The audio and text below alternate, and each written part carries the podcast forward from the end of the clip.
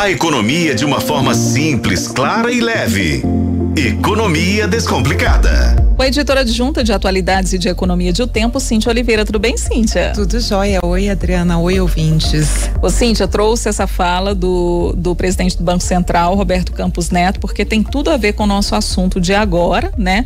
Roberto Campos Neto falando, né, a respeito das mudanças climáticas e de que forma que o Banco Central precisa estar atento, né, a essa questão para poder trabalhar. Não e só a... o Banco Central brasileiro, brasileiro, como todos os bancos centrais do mundo, né? É, e a gente está vendo, por exemplo, hoje saiu uma informação em relação ao Uruguai, né? O primeiro país a conseguir redução nos juros, porque tem um plano de, de redução na emissão de gases. Isso empréstimo do, do Banco Mundial, né?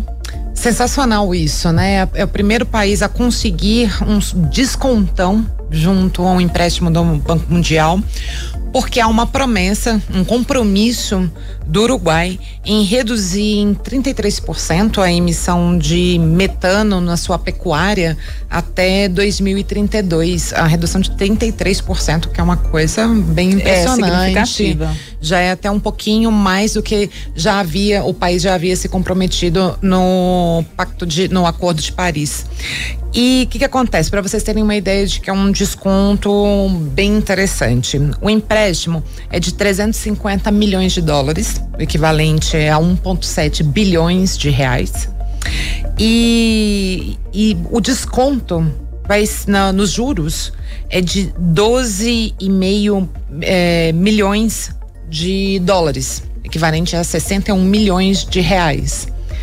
E a intenção é, lá em 2028, o Banco Mundial e o Uruguai avaliarem se está tudo acontecendo da forma planejada e se tudo estiver acontecendo da melhor forma, é possível que ainda se renegocie um desconto ainda maior nos juros. Não vai ter um acompanhamento. Né, Exatamente. Né, durante todo esse processo. E a intenção do Banco Mundial é que dê certo e que o Uruguai possa ser eh, exemplo para outros países para que todos se sintam incentivados a cumprir as metas que foram estabelecidas no Acordo de Paris.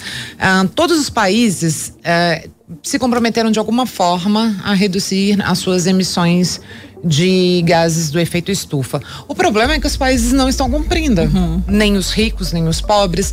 E aí toda vez que tem uma COP, todo mundo fica se degladiando, fica um apontando o dedo para o outro e no fim das contas poucos se comprometem a fazer isso.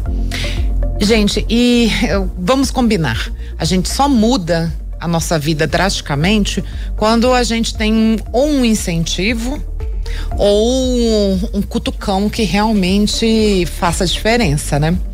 Então, o que, vai, que está acontecendo e deve acontecer nos próximos anos? Que o sistema financeiro pressione os governos e as empresas a, a realmente cumprirem as suas, seus planos de redução de emissão de gases.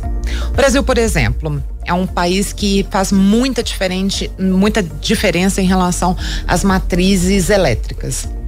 Nenhum país no mundo de tamanho como o Brasil, né, que é continental, tem matrizes elétricas tão tão limpas. A nossa base são a hidrelétrica, a energia solar e a eólica, especialmente, Sim. né?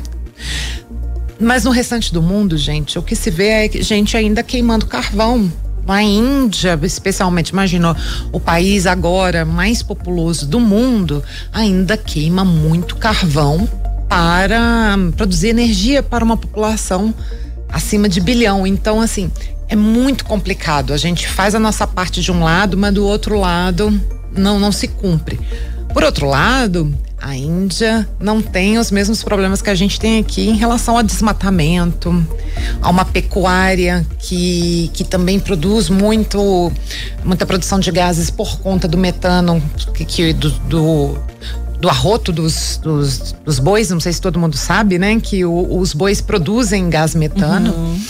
Então, a gente, por um lado, está resolvendo, mas por outro, a gente não está resolvendo. E o Brasil precisa com urgência resolver esse problema de desmatamento e de incêndios, como a gente está vendo no Pantanal acontecendo agora. E isso afeta não só o Pantanal, mas afeta o país todo.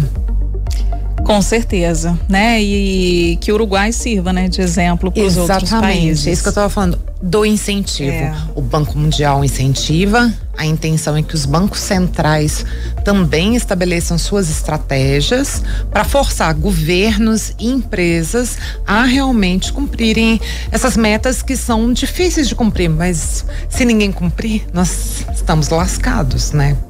Porque esse calor intenso que a gente está sofrendo não é só por causa do El Ninho, é por conta é. do aquecimento global. Não dá para ficar só no discurso, né, sim? Não dá, tem que, dá. tem que tem que praticar, gente. Nós temos tecnologias, então eu acho que a gente tem que investir no uso das novas tecnologias.